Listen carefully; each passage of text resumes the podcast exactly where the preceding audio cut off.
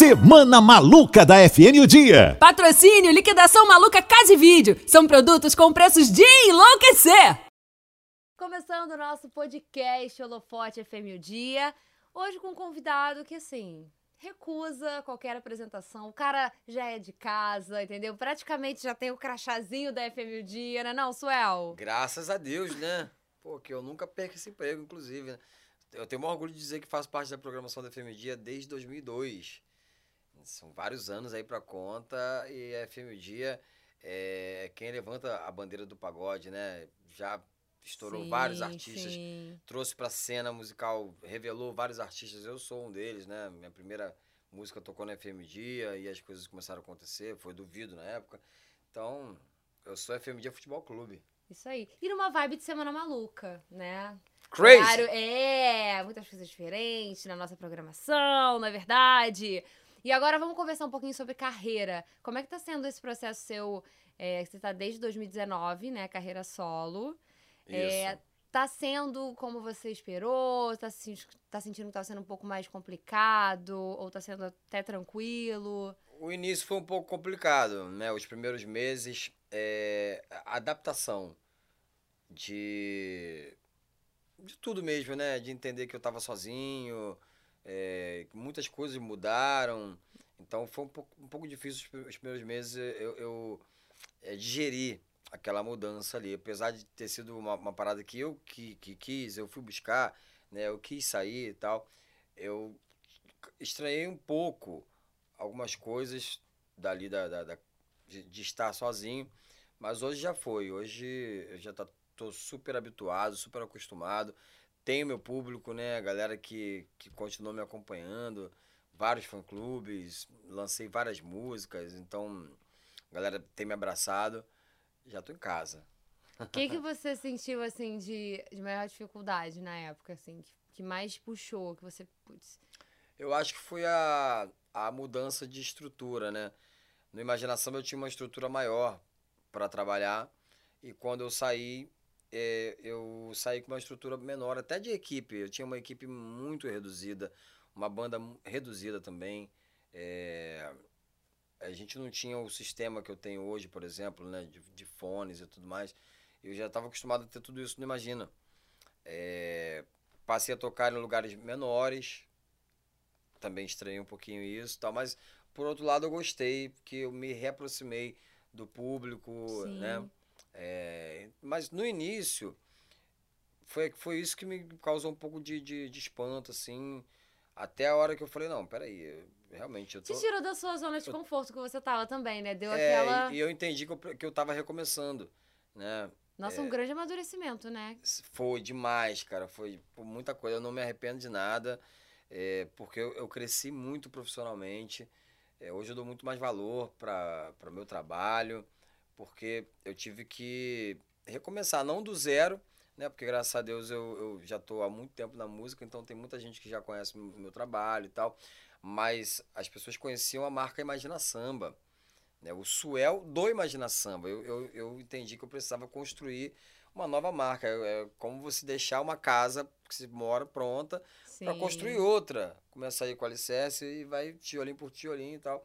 E hoje eu entendo que, que eu já tô no meio da casa ali, né? Tá faltando um telhado, alguma coisa ali, mas. Isso aí, mas tá lá no caminho com o tempo e no a gente- caminho vai chegando. aí É, e eu tô feliz com o andamento da minha carreira, né? Tenho lançado músicas que, que, que tem estourado, a galera tem curtido. É, meu canal tá crescendo e a gente tá com vários que projetos irado. muito interessantes. Os fãs me cobram muito um DVD e isso tá muito próximo, tá? Já já vai ter, gente. Hum, você tava falando da sua época do Imagina. É, assim, uma pergunta pessoal, independente de estratégia, né? é, por conta de, de unir você com outros grupos, né? E feat e tudo mais. Você acha que vai acontecer em algum momento uma parceria sua com o Imagina? Você acha que deve acontecer? Você acha, ah, não sei se seria interessante? Olha, eu acho que seria interessante para os fãs, né? Eles te cobram muito? Não exatamente me cobram parceria, né? Uma parceria minha com Imagina.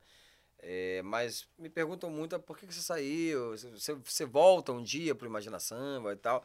Eu não volto, voltar pro, pro Imagina Samba eu não volto, mas eu, eu, eu tenho vontade de fazer um projeto é, em comemoração a uma, sei lá, 20, 25 anos de, de carreira, né? Eu acho que seria, seria legal se a gente conseguisse se juntar. É, se tiver tudo certo até lá, né? Se ninguém tiver puto comigo ainda, tem, tem um ali que ficou e tal, nem fala comigo mais. Mas eu tenho um relacionamento bom com o restante do grupo, então acho que pode ser uma coisa que role. E talvez o tempo, né, passando, né, a maturidade aí da galera, e isso aí. Não, mas Quem eu tenho, sabe? eu tenho, eu Quem tenho, sabe? eu tenho amizade com, com, com todos Com eles, todo né? mundo. É, teve um que ficou mais chateado e Sim. meio que cortou relações, mas coisas que o tempo resolve. É, exatamente. Mas é, as duas últimas músicas que o Imagina Samba trabalhou são da minha autoria. Onde a Felicidade Está e em caso de emergência, é, Pra Você Eu Tô Online, que a gente mudou o nome. Então são músicas que eu compus já fora do grupo. O Guilherme pediu música, pô, manda música pra gente aí, pra gente gravar, pra gente escolher que tal. Eu falei, ah, tem essa aqui que eu acho que é legal com o Juninho. Uhum. Mandei, eles gravaram lá. Então a gente, é- a gente tem um relacionamento é, saudável ainda. Eu tenho um relacionamento saudável com, com a maioria do grupo ali. Sim, isso é bem importante. É. E, Suel, o que, que você acha que é mais rentável? Compor ou atuar como cantor? Hoje eu diria que atuar como cantor. Né? É, a composição foi, foi algo que me manteve bem durante muito tempo. Agora, é, show também tem uma rentabilidade grande, né? É Porque depende muito se você grava uma música, por exemplo, com um artista que está muito, muito estourado. Vamos botar, por exemplo, aí o, o Gustavo Lima, que hoje é o- é, o, cantor mais ouvido do Spotify e tal. Você trabalha, se, se ele grava uma música e, e trabalha essa música do compositor, o compositor ganha uma grana bem, bem legal, né? É, no caso dos shows, a gente, quanto mais a gente trabalha, mais a gente, a gente ganha, né? Na música, não. A música, é, você faz ali em duas, três horas de trabalho e ela vai trabalhar por você. O dinheiro vai trabalhar por você. Enquanto ela estiver tocando, você está ganhando dinheiro. Então, é, na quantidade, acho que o show dá, dá, dá grana, mas é, A curto prazo, vamos dizer assim, ou não? a curto prazo, exatamente. Porque vai, a longo prazo vai ter sempre uma graninha ali pela É, composição, agora, né? proporcionalmente, o tempo que se gasta e o desgaste que se tem para fazer um show, né, o deslocamento, você é, canta de madrugada, viaja para fora do estado, não sei o que e tal. É, comparando com, com a composição, aí a composição dá mais dinheiro proporcionalmente falando, pelo volume de trabalho de um com o outro, né? Como eu falei aqui, uma composição o cara faz em, em uma hora, até menos, né? Meia hora, 20 minutos, que seja Uhum. em casa, no arzinho condicionado e tal, perto da família, não sei o quê. E a música vai tocar no rádio ali. Por exemplo, a música do Vido tem quase 20 anos e eu ganho grana dela até hoje, né? Você compõe pra vários outros grupos, Sim. né? Sim. Maravilhoso. É, é que hoje eu tô no momento é, de experimentar várias coisas também, então o show também é uma coisa que traz uma rentabilidade boa. Ó, o que, que você tá ouvindo ultimamente, assim, que te traz bastante inspiração na hora de compor?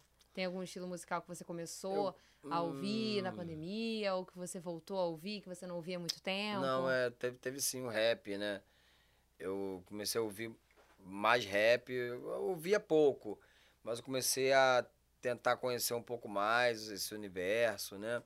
Mas a minha paixão mesmo, que eu, que eu gosto muito, é o R&B, né? Hum. Black Music, eu sou... Eu gosto demais. Eu Muito tenho, bom, eu é tenho muito o- o, o II Men, que é o meu, meu artista é, de inspiração, assim, que eu ouço quase todo dia. Não, não, não me canso de ouvir. Gosto muito do gospel também, o Leonardo Gonçalves é, é quem eu mais, mais escuto. Galera do gospel brabíssima, gosto né? demais. Mas, cara, pra compor, eu gosto de ouvir pagode.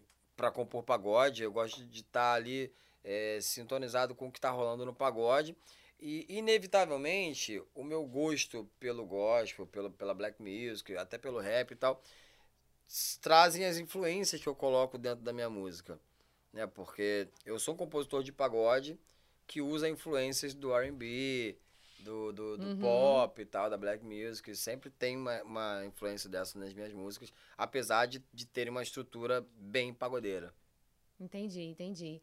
E nas composições, assim, no meio da realidade paralela das composições, existem muitas tretas, assim, na hora de escolher quem vai cantar a música, ou, ah, eu quero essa pessoa, porque essa pessoa, sei lá, é, se, sei lá, interpreta a música melhor do que a outra, ou, sabe, umas tretinhas, assim, uns... Hum, Não, não tem muito isso não. Não tem muito isso não. Eu, eu até tenho um. Acho que as pessoas que trabalham comigo eh, meio que encaram isso como um defeito, né? Que eu não tenho ciúme das minhas músicas. Muita gente chega pra mim e fala, pô, a música dependente do Sorriso Maroto. Por que você não gravou essa música, cara? Essa música é linda e tal. Eu falei, cara, porque não era pra mim. Eu fiz pro Sorriso Maroto. Eu não, sabe, não tem essa parada de, pô, essa música é a cara do sorriso, mas ela é tão bonita que eu quero gravar. Não, se eu fiz pra eles, é deles. É, Mumuzinho, Fulminante, Fala, Oração. As pessoas também, pô, que você não gravou? Porque era do Mumuzinho, cara, era pra ser dele. É, já aconteceu de mandar uma música pro Sorriso e é, eles não gravarem a música e eu, e eu olhar pra música e falar, poxa, eu acho que essa música, se eu ajustar um pouquinho aqui a melodia, trocar essa palavra, acho que ela fica a minha cara. Porque não era, mas eu enxerguei que ela poderia ficar. Aí eu mudei a melodia, mudei algumas coisas nela e gravei, que é Vá com Deus. A música minha e do Alan Lima, gravei no Imagina Samba. Mas eu adaptei ela pra mim. Eu simplesmente peguei uma música que eu fiz pra um outro artista que sobrou, né? O resto e tá, vou gravar. Eu trouxe pra minha característica de cantar, o tipo de, de linha melódica que eu gosto de cantar. E aí gravei. E graças a Deus foi um maior sucesso. Mas quando a gente manda música pro, pro artista, a gente quer que ele grave. Não- Eu não tenho essa coisa de, pô, essa aqui eu só posso mandar pro Ferrugem. Isso que eu ia te perguntar, se você já É. tem uma... Não, assim, se eu faço uma música pensando no, no Ferrugem, por exemplo, com a caracter- característica do Ferrugem, eu mando pra ele. Hum, Mas se por acaso não, não rolar, qualquer outro artista que se Tranquilo. interessar, de boa, pô. Porque aí quem tem que fazer esse filtro é o artista. Pô, da música que combina com ele ou não. Porque eu, como sou compositor e artista também, eu entendo que o compositor, ele não consegue prever o que está na cabeça do artista. Né? Ele não sabe que música que o cara quer gravar naquele momento. Ah, o cara sempre cantou música romântica, então eu vou mandar uma música romântica para ele. Mas vai que naquele momento ali ele pensa, pô, já cantei muita música romântica, agora eu quero cantar uma quero música cantar mais uma alegre, parada, é, mais animada e tal. diferente. Então, o papel do compositor é mandar de tudo. Ah, manda que tem a ver, manda o que você acha que não tem a ver, manda aquela que tem a cara do artista que não tem também. Manda tudo e deixa que ele se vira lá. É isso. Aulas de composição. Pegou, pegou a visão? Você que compõe? É isso. Vem cá. Total rabiscado, né? Quanta- Ah, quantas sou, tatuagens que você cara. tem, você sabe? Sei lá, acho que tem 30 ou por aí, mais ou menos. Qual foi a última Não tem menos de 30, isso com certeza. Qual foi a última que você fez? A última foi esse fundo aqui, dá pra ver? Ah, Eu já tinha feito a coruja, só que eu não tinha o e, fundo. e essa coruja? Por que então. coruja? Então, a coruja é, surgiu da seguinte forma. Eu queria fazer uma tatuagem aqui no pescoço que marcasse, que as pessoas olhassem pra mim e, pô, isso aqui é o Suel, né? Quando o Rodrigo Faro fosse me imitar, ele, ele tinha que fazer uma coisa que só eu tinha. Eu pensava, pô, esse cara, como é que esse cara vai me imitar, né? Eu careca, não tinha tatuagem, Muito pô, bom. deixa eu ajudar ele, né? Quando ele for fazer aquela imitação e Deixa eu tal. ajudar ele. Aí eu falei, ah, vou me encher de tatuagem e tal, mas tatuado tem um monte de cantor que é tatuado. Então eu falei, Sim. mas eu já tava gostando muito de tatuagem. E cada vez que eu ia fazer, eu fazia uma maior e maior e maior e maior, maior. Falei, cara, quer saber? Eu vou chocar logo todo mundo, vou meter uma tatuagem aqui, ó, no pescoço, no gogó, né? Como cantor e tal. E aí a veio a coruja na minha cabeça, né? Por ser um animal noturno, eu também sou um animal noturno. É, e, e tem aquela coisa da sabedoria, né? Eu não me considero uma pessoa extremamente sábia, exatamente por isso que eu coloquei a coruja aqui, para ver se me dá um pouco mais de sabedoria. É, o poder da observação também, que às vezes a gente falar Bem menos importante. e observar mais, a gente sai ganhando.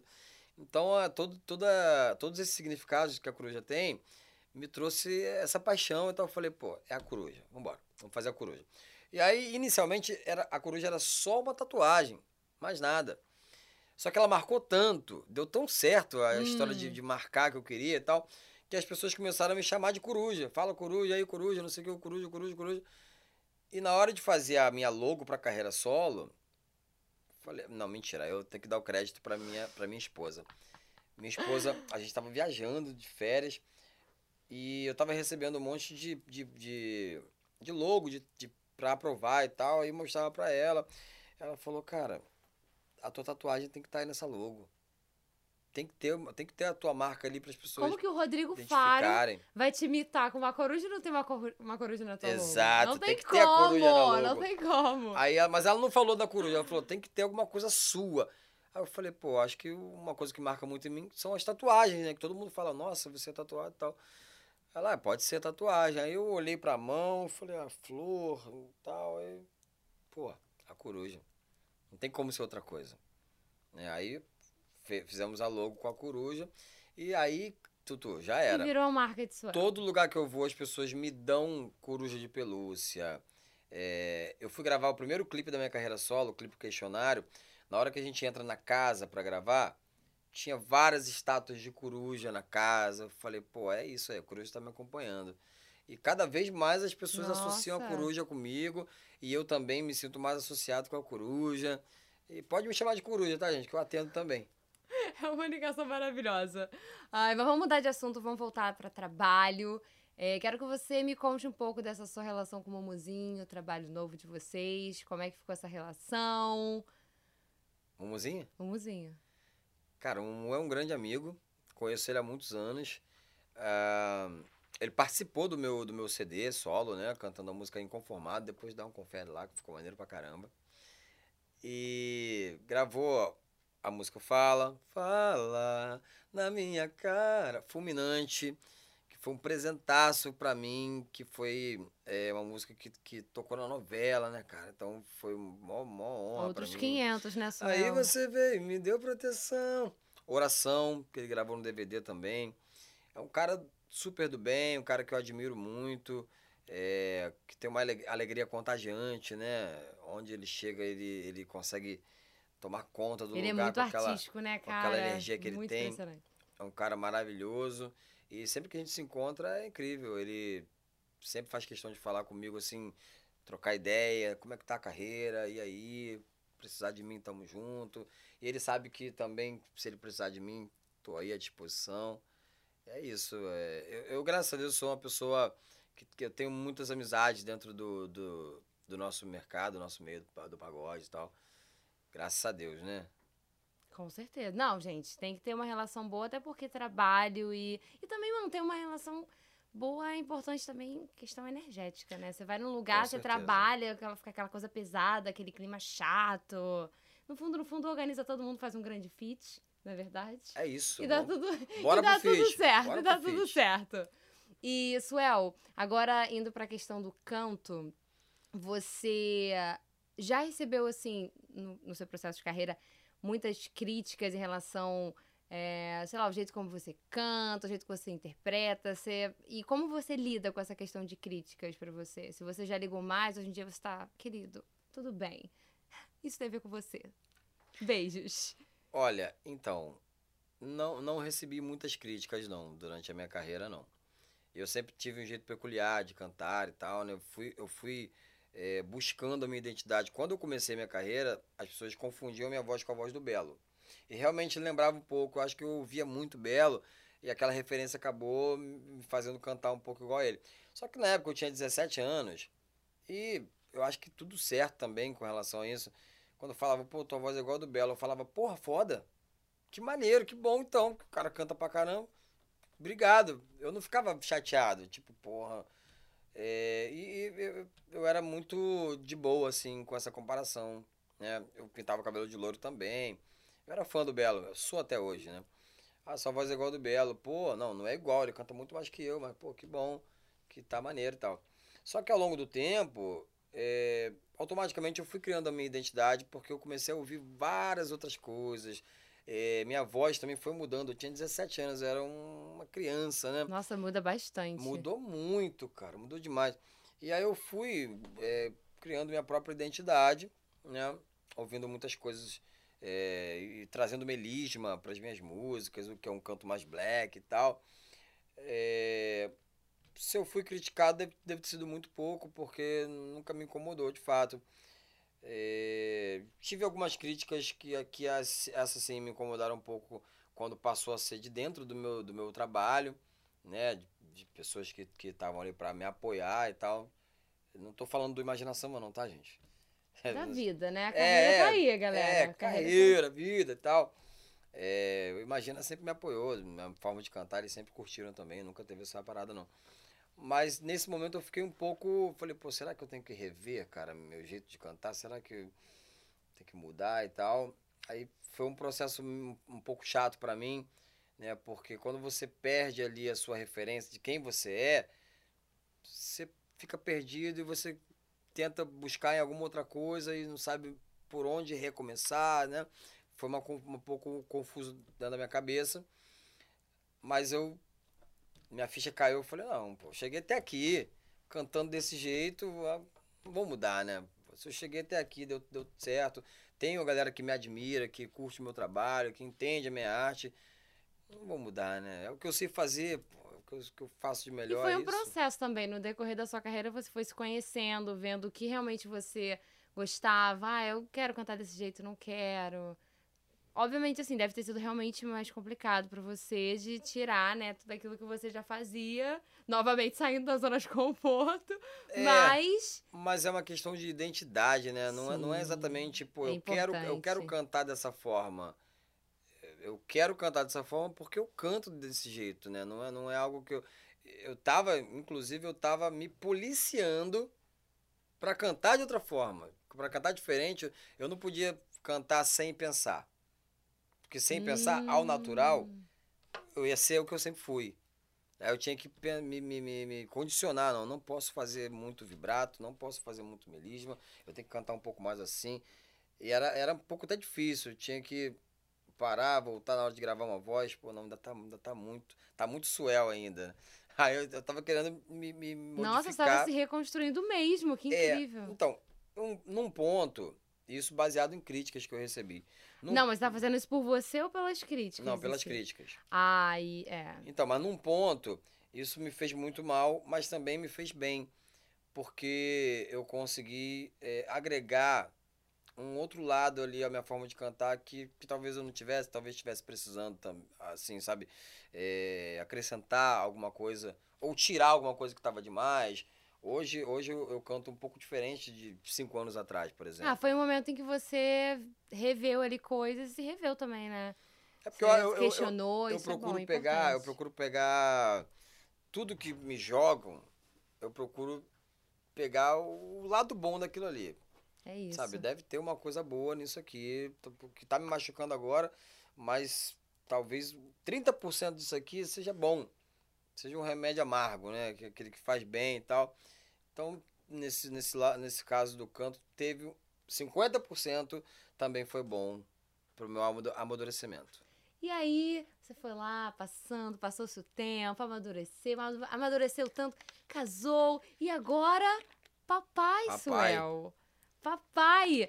Assim, é, em relação ao casamento e à paternidade, você acha que dificulta um pouco no seu processo de escrever, te atrapalha um pouco? Nada. Você acha que perdeu? Ou não, você realmente usou esse momento para se reinventar em alguma coisa da sua algum aspecto da sua composição, por exemplo?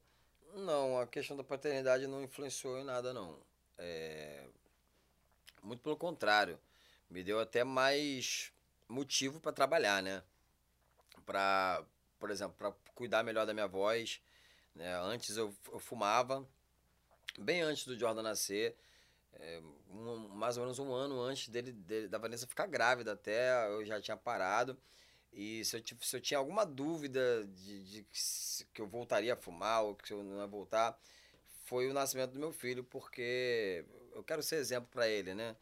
É, principalmente como cantor, né? Que é o que eu faço, quero que ele me admire pelo que eu faço, eu quero estar tá fazendo bem quando ele puder entender, né? Quando ele, quando ele crescer e, e conseguir entender o que eu faço, Eu quero que ele veja que eu faço bem, que eu, que eu cuido do, do, do meu dom. Deixar tal. um legadão, né? Mesmo que ele não seja cantor, né? Que ele siga uma outra profissão, mas ele dele entender que, pô, meu pai cuidou dali do que, do que dava dinheiro pra ele, que o sustento dele era aquilo ali e tal.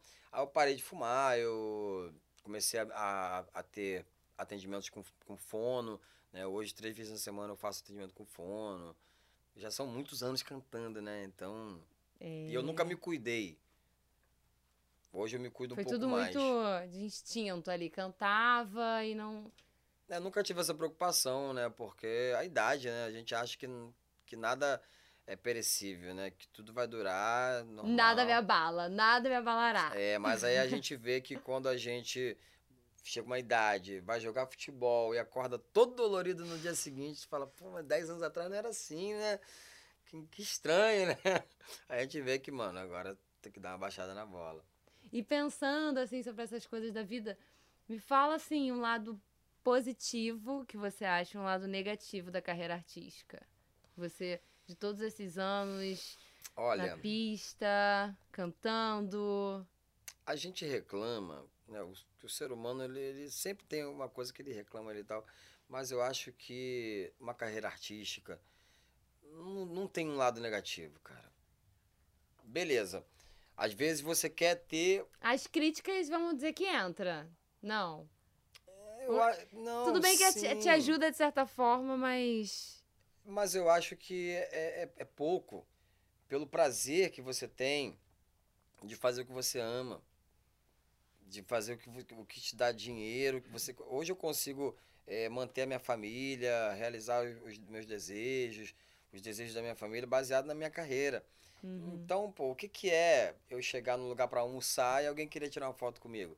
Primeiro que não me incomoda, isso não me incomoda. Mas se fosse um incômodo, pô, olha o que, olha o que a música me dá. Né? Olha tudo que, que a música já me proporcionou. Então, a perder a noite de sono. Pô, eu já fiquei várias vezes. Já passei Natal longe da minha família, Ano Novo longe da minha família, aniversário da minha mãe, aniversário do meu pai, aniversário meu, eu tava gravando clipe. A gente tem que abrir mão de certas coisas, sim. Mas eu acho que é muito pouco o, o lado negativo, porque eu disse que não tem lado negativo. Porque é muito pequeno em vista do que a gente ganha em troca, sabe? Você chegar em qualquer lugar e, e as pessoas terem carinho por você. Né? Pessoas que eu nunca vi na vida. É, Pô, Suel, que legal, seu filho. Pô, tá lindo. Tal. Não conheço cara, então isso não tem preço. Então, pra mim, não tem lado negativo, não. até o até as críticas são positivas, são construtivas, né? Ah, Tudo tem, cara, tem crítica que você não deve nem levar em consideração, né? Porque, principalmente agora, era digital, as pessoas não têm responsabilidade nenhuma sobre aquilo que elas, que elas falam ali, né? Faz um fake, Nossa, muito tóxico, escreve né? uma Mas- besteira ali. Isso é uma coisa que, que a gente tem que trabalhar, principalmente nós artistas, né? A gente vê aquele comentário é, destrutivo, né?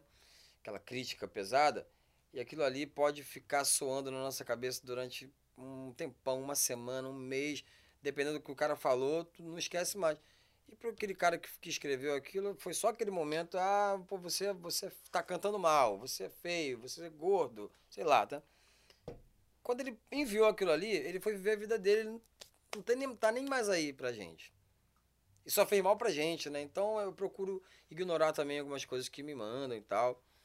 Não absorver, não, né? Levar, não levar pra frente. É porque só a gente que sai ferido, né? Porque a pessoa não tá nem aí se vai te fazer bem, te fazer, fazer mal.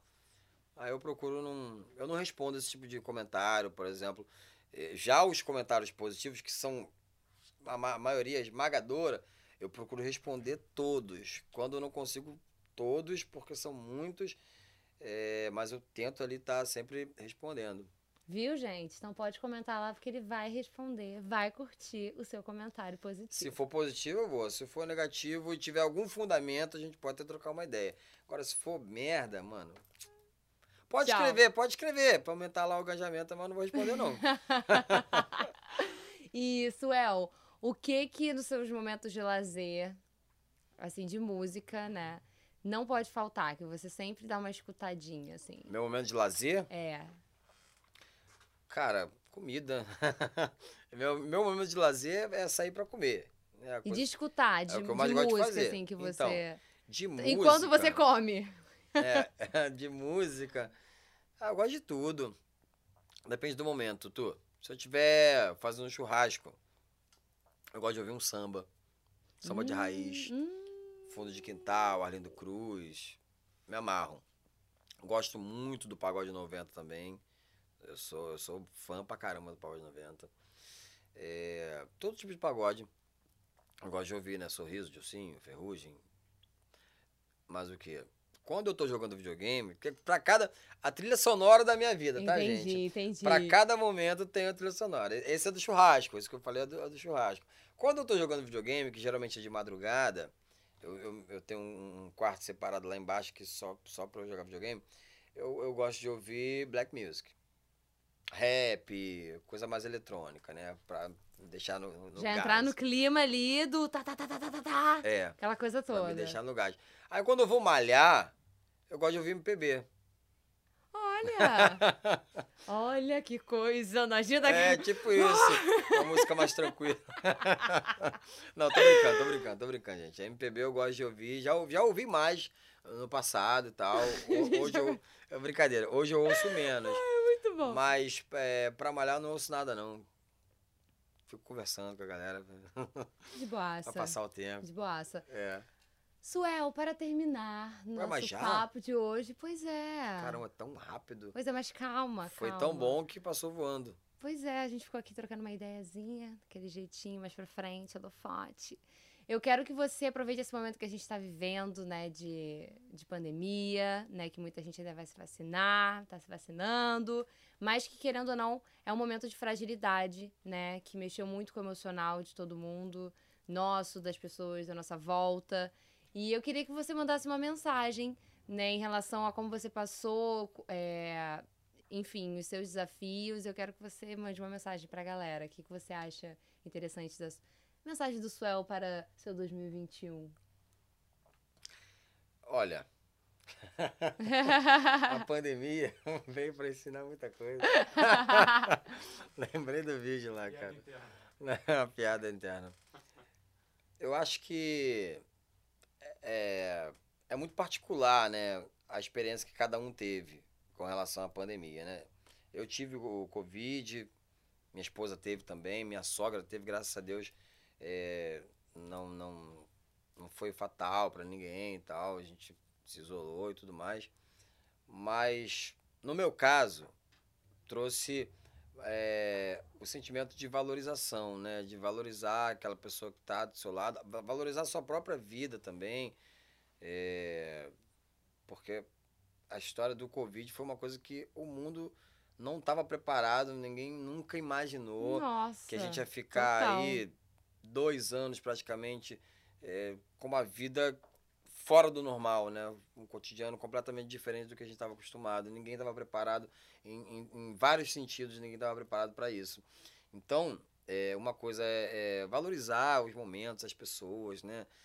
E se prevenir, né? Guardar dinheiro, não sair gastando tudo porque a gente não sabe o que pode acontecer. E é, a, a nossa, a nossa classe né, de, de músicos, realmente, a, a gente não estava preparado para isso.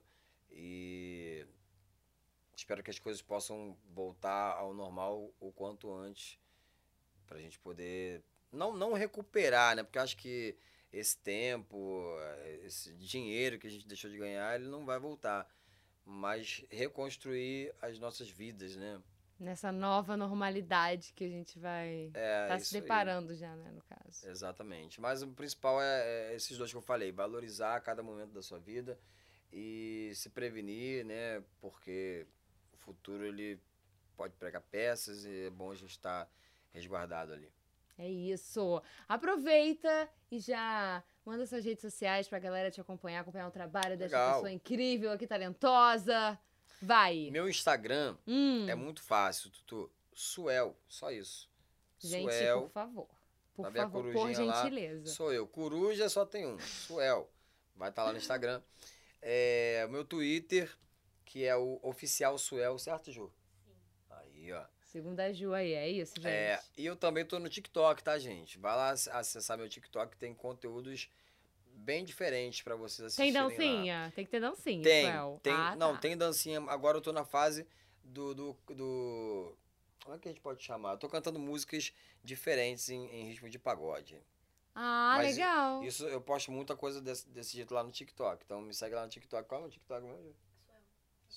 Suel Oficial. Tá, Suel Oficial. e o, o meu, meu Instagram, Suel, e o meu, meu Twitter, Suel. Oficial Suel. O meu canal do YouTube, Suel Oficial. Esse aí vocês podem ir lá, irmão. É, já sentar tá no o dedo. YouTube aqui, gente, Se então já inscrever. aproveita, É, entendeu? vai no meu canal lá, se inscreve no meu canal também. Suel Oficial. E. Acabou? Facebook? Não, o Facebook é a mesma coisa do Instagram. Ah, o Facebook é Suel, mesma coisa do Instagram. Então, tá isso. Muito swell pra vocês. Seguinte, pra você que tá aqui no vídeo, curtindo o podcast Holofote, já que, ó, dá o joinha, tá? Compartilha com a sua galera. Sei, aquela tua amiga que é fã do Swell, pode mandar, compartilha, entendeu? Bota aqui, ó, as notificações no sininho, ativa aqui as notificações e aproveita e já dá uma olhada em outros holofotes aqui no nosso canal. É, teve papo, por exemplo, com Imagina Samba, né, que a gente trocou ideia aqui durante Sim. a conversa. Então você já pode conferir. Vai lá. E fique ligadinho porque já já tem mais conteúdo novo aqui te esperando. Beijo! Valeu, Valeu, gente. Tchau, tchau, Tutu.